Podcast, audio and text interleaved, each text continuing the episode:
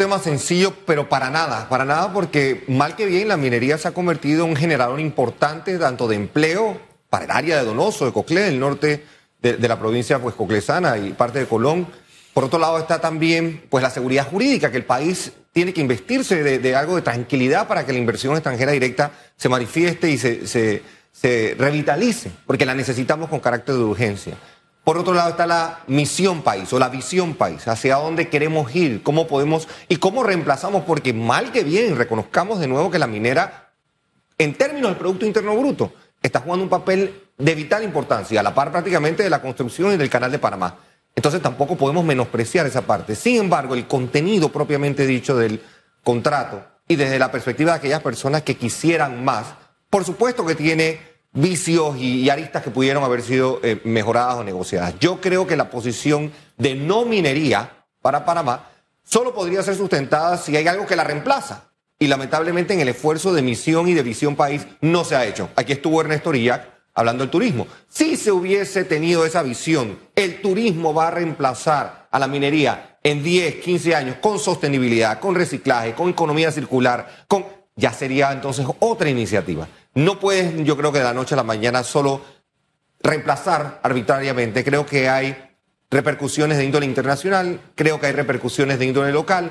El débil estado de las finanzas públicas. Leíamos hace poco la opinión de, de Standard Poor's, que pone literalmente en su opinión y la interpretación del Estado de alberga la esperanza de que la próxima administración siga administrando de buena manera la figura- el salto de fe del que hablábamos eh, eh, tras bastidores, fuera de cámara, es precisamente eso. Y la minería está jugando un papel importante hasta en esa decisión. Entonces, hay muchas aristas muy complejas. Desde la perspectiva del análisis económico frío, puro y duro, los números son necesarios. Y la única manera realmente, quizás de albergar esa esperanza, a lo mejor de que la minera o la minería fuera reemplazada, más que la minera Panamá, la minería fuera reemplazada, es con un tipo de sustento adicional que, que hay. Hemos hablado en este mismo foro de radiografía. Economía azul, economía verde. Existen las aristas en Panamá para canalizar, alejándonos de la minería, pero eso toma visión, esfuerzo y planificación. Ninguna de las tres la hemos usado en los últimos 20 años, lamentablemente.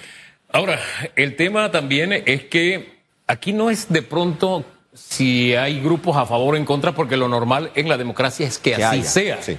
Creo que el mejor ejemplo es el Canal de Panamá. Cuando se firmó los tratados, había gente que decía 23 años, pero ¿por qué firmaron eso? El general dijo en su momento, este hemos logrado el mejor tratado posible. Posible. Es decir, no es perfecto, Sí. pero es el mejor tratado posible y de alguna, alguna forma el tiempo le dio la razón. Había gente que decía en aquel plebiscito, vota no porque 23 años es demasiado. Demasiado. Como hubo gente que dice, le dijo, vota no a la ampliación también, ¿no? Y ahí tenemos el canal ya en nuestras manos y el canal ampliado. Lo que sí es que tenemos que aceptar que dentro de este espectro, los grupos ortodoxos contra la minería, digamos que gritan más duro. Sí. No, no necesariamente digo que sean la mayoría, ni me consta que lo sean, pero gritan más fuerte y Sí. eso tiene su peso Sí, en un momento y- como este. Sí, y, hay- y- y por otro lado hay análisis muy sensatos, muy objetivos que se han hecho tanto en la parte, la parte propiamente dicha del medio ambiente que preocupa, pero sobremanera a aquellos que sentimos, me incluyo en ese grupo, de, de- de que la, la preservación del medio ambiente se están viendo eh, eh, fenómenos naturales realmente preocupantes. El mes de julio fue el mes más caliente en la historia de la humanidad en el planeta. O sea, estamos haciendo algo para destruirnos y ahora ha salido a la, luz pública un elemento que a lo mejor eh, no teníamos visto, que es eh, el agua y su uso precisamente para el buen eh, eh, administración, la buena utilización del canal de Panamá, que es nuestro vital activo. Entonces, agua mezclado con el futuro, mezclado con la estabilidad del país, como, como generador de divisas en estabilidad macroeconómica, pues la minería, de nuevo, ha jugado un papel importante. Ahora bien, hay estudios sobre el contrato propiamente dicho que dicen y se enfocan solo en el contrato.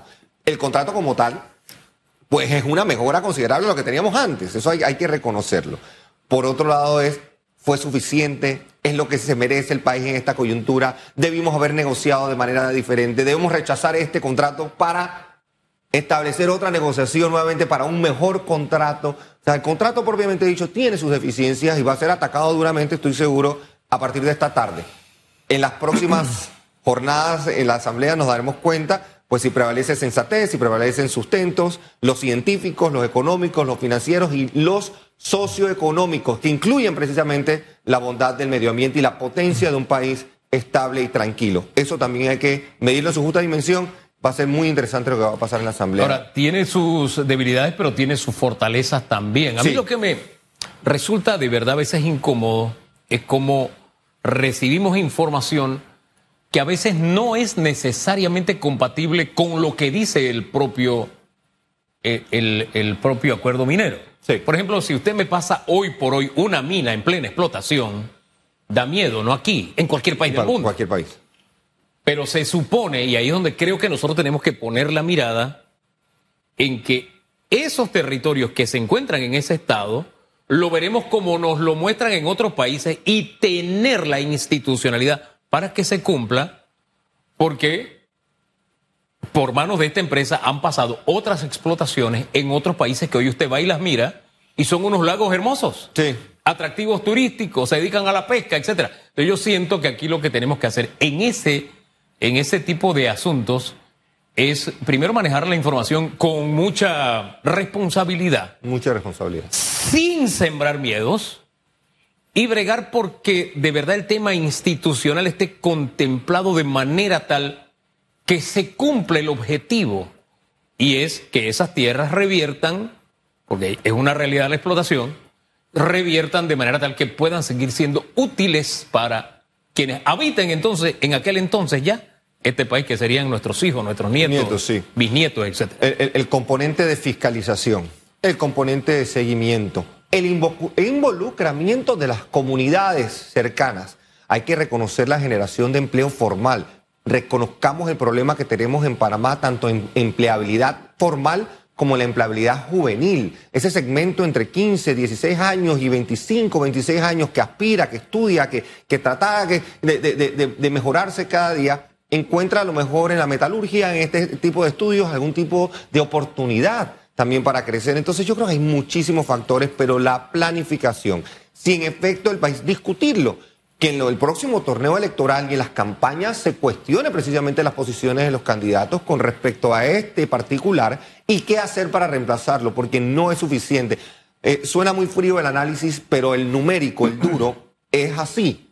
El beneficio es patente, es evidente desde la perspectiva numérica. Entonces, para poder, como hacemos en revisión de impuestos, cuando usted propone algún tipo de reforma fiscal, la, renta sustitutiva es un componente fundamental. Nadie puede contemplar en un proyecto de país que se extraiga, que se sustraiga ese elemento de generación de ingresos sin algún tipo de reemplazo. Ahora, si el país, la visión y la categorización de país que queremos proyectar turísticamente, económicamente y sosteniblemente es no queremos mirar, bueno, entonces, ¿cómo hacerlo en los próximos 10, 15, 20 años? Esto no es un tema para discutir solo en una tarde entre eh, eh, los honorables diputados que la van a estar discutiendo y el, sector civil o el sector pro contra. Es mucho más profunda la discusión, la que merece el país. Y ojalá se dé en, las próximas semanas y torneos electorales que se avicinan. Fíjese lo que usted, lo que usted dice, lo que se merece el país. Y de ese debate usted no puede sustraer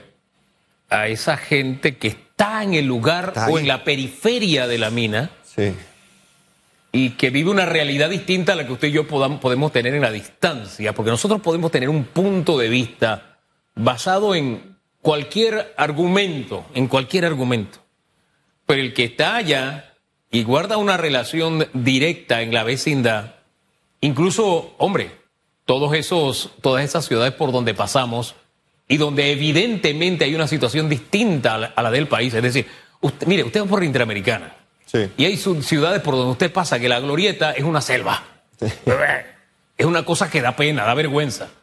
Que todos los municipios tengan tanta gente y ni siquiera destinen a alguien a que limpie la glorieta. De verdad que es vergonzoso.